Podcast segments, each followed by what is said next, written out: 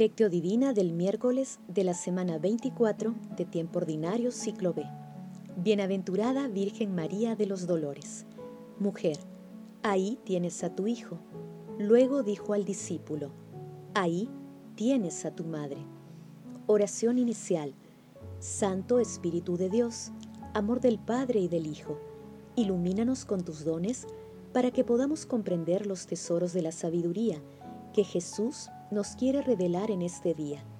Otórganos la gracia para meditar los misterios de la palabra y revélanos sus más íntimos secretos. Madre Santísima, intercede ante la Santísima Trinidad por nuestra petición. Ave María Purísima, sin pecado concebida. Paso 1. Lectura.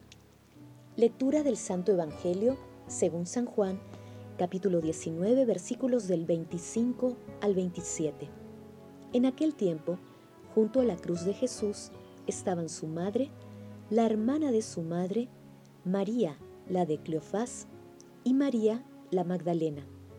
Jesús, al ver a su madre y cerca al discípulo que tanto quería, dijo a su madre, Mujer, ahí tienes a tu hijo. Luego dijo al discípulo, ahí tienes a tu madre. Y desde aquella hora, el discípulo la recibió en su casa. Palabra del Señor. Gloria a ti, Señor Jesús. La sabiduría eterna vino al mundo y fue anunciada por el Hijo que se hizo hombre y nació de la Virgen María. La sabiduría eterna desde el principio también abraza a María. Ella es la madre del Mesías. Tú, Madre amada del Hijo de Dios, tú, esposa virgen del Espíritu Santo, tú que moras en el tabernáculo de la Santísima Trinidad, verdaderamente siempre estarás en el corazón del plan divino. En la cruz de Cristo, la sabiduría eterna reveló su servicio y su fuerza, y lo hizo con estas palabras, Esta es tu madre. El único que escuchó estas palabras fue Juan, y en él todos las escuchamos, todos. Madre, este es tu servicio, tu santo servicio. Madre, esta es tu fuerza. Todos queremos tenerte como Madre nuestra, y esta acción tuya es fruto de la sabiduría eterna, el servicio maternal que nace del misterio de Cristo. San Juan Pablo II. La devoción a la Virgen de los Dolores data de los primeros años del segundo milenio. Sixto IV incluyó en el misal romano en 1423 la memoria de Nuestra Señora de la Piedad. Posteriormente se fue desarrollando en la forma de los siete dolores, que representan a las siete espadas que traspasaron el corazón de nuestra Santísima Madre. El Papa Pío X señaló su celebración el 15 de septiembre. El pasaje evangélico de hoy no solo describe un acto de piedad filial de Jesús hacia su madre, sino una verdadera revelación de su maternidad espiritual. María se convierte en la madre no solo del discípulo amado, sino también de toda la humanidad. Paso 2. Meditación. Queridos hermanos, ¿Cuál es el mensaje que Jesús nos transmite a través de su palabra? Meditemos con un texto de Máximo el Confesor en su libro Vida de María. Llega la hora del dolor más grave cuando fue levantada la cruz para clavar en ella al Rey de los ángeles, el Creador de todas las cosas, el Señor y dueño de las realidades visibles e invisibles, ha sido crucificado. ¿Cómo pudo sostener la tierra todo esto sin quedar destruida? Como pudo contemplar el cielo, este espectáculo sin estremecerse, el que está sentado en el trono de los querubines y es glorificado por los serafines, aquel en cuyas manos están los cielos de los cielos, está colgado en el madero por obra de unos malhechores. El que reina con el Padre y el Espíritu Santo ha sido colgado de una manera innoble de una cruz. Aquel a quien la luz envuelve como un manto ha sido clavado desnudo en una cruz. Sobre la túnica tejida por las manos de la Santa e Inmaculada Virgen Madre, Echaron suertes los que le mataron. Con los clavos traspasaron aquellas manos que crearon todas las cosas y rigen el cielo y la tierra. Oh bondad del Rey, oh inconmensurable misericordia, ¿quién podrá narrar el poder del Señor? ¿Quién estará en condiciones de cantar su alabanza? En aquella hora, Madre Santísima, Madre del Señor, penetró en tu corazón aquella espada que Simeón te había predicho. En aquella hora se hundieron en tu corazón los clavos que perforaron las manos del Señor. Estos sufrimientos te aplastaron más a ti que a tu Hijo, más fuerte que a cualquier otro, porque Él sufría voluntariamente y había predicho todo lo que le habría de pasar, y lo había deseado según la medida de su omnipotencia. En efecto, quería entregar su vida y su poder para después recuperarlos de nuevo, tal como nos cuenta el Evangelio. Pero tú sufrías de un modo incomparable.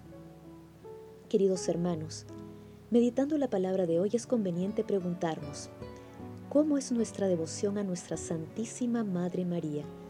¿Comprendemos el dolor que ella pasó? ¿Sabemos estar al lado de quienes sufren? Que las respuestas a estas preguntas nos impulsen a acercarnos a nuestra Santísima Madre y a vivir el infinito amor que Dios nos tiene y que nos demostró en la cruz. Jesús nos ama. Paso 3. Oración. Padre eterno, oh Dios, junto a tu Hijo elevado en la cruz, quisiste que estuviese la Madre Dolorosa. Conceda a tu iglesia que, asociándose con María la pasión de Cristo, merezca participar en su resurrección. Amado Jesús, haz que seamos capaces de conservar celosamente en nosotros el inmenso don que nos otorgaste, tu Santa Madre, y encontrar en ella la ayuda y el ejemplo para imitarla en la escucha y en la fidelidad a tu palabra. Amado Señor Jesús, a quien toda lengua proclamará, Señor, para gloria de Dios Padre, Recibe en tu reino por tu inmensa misericordia a nuestros hermanos difuntos. Madre Santísima, fundamento firme de la Iglesia, desde sus primeros tiempos y hasta la eternidad. María Inmaculada, Madre de la Divina Gracia, estrella de la evangelización, ruega por nosotros. Paso 4. Contemplación y acción. Contemplemos a nuestro Señor Jesucristo con un texto de Hermes Ronchi. El testamento de Jesús es universal. Se da una madre a todos los discípulos de todos los tiempos, don entre los dones. Jesús dice desde la cruz a cada discípulo, mira, es tu madre. No simplemente he aquí a tu madre. Usa en efecto una palabra que en su raíz significa mirar, dando así como una orden, una invitación apremiante a contemplar el rostro de la madre, buscando en ella los rasgos de una fe adulta y madura los porqués y los resultados de nuestra historia de amor y de dolor. Mira, es tu madre. Dirige los ojos, mantén fija la mirada, contempla esa imagen para llegar a ser como ella. Se trata de un ejemplo no tanto para imitar como para revivir de modo personal. Un ícono no para copiar, sino para volver a dibujar de nuevo. En efecto, si la vocación de María es única, también lo es la mía como una tarea única e irrepetible. De ella aprendo el estilo exacto, el modo más humano que puede existir para estar ante Dios y ante sus ángeles, ante el hombre y ante sus sueños. He aquí a tu madre, mira a tu madre. Si quieres ser discípulo, mira a María.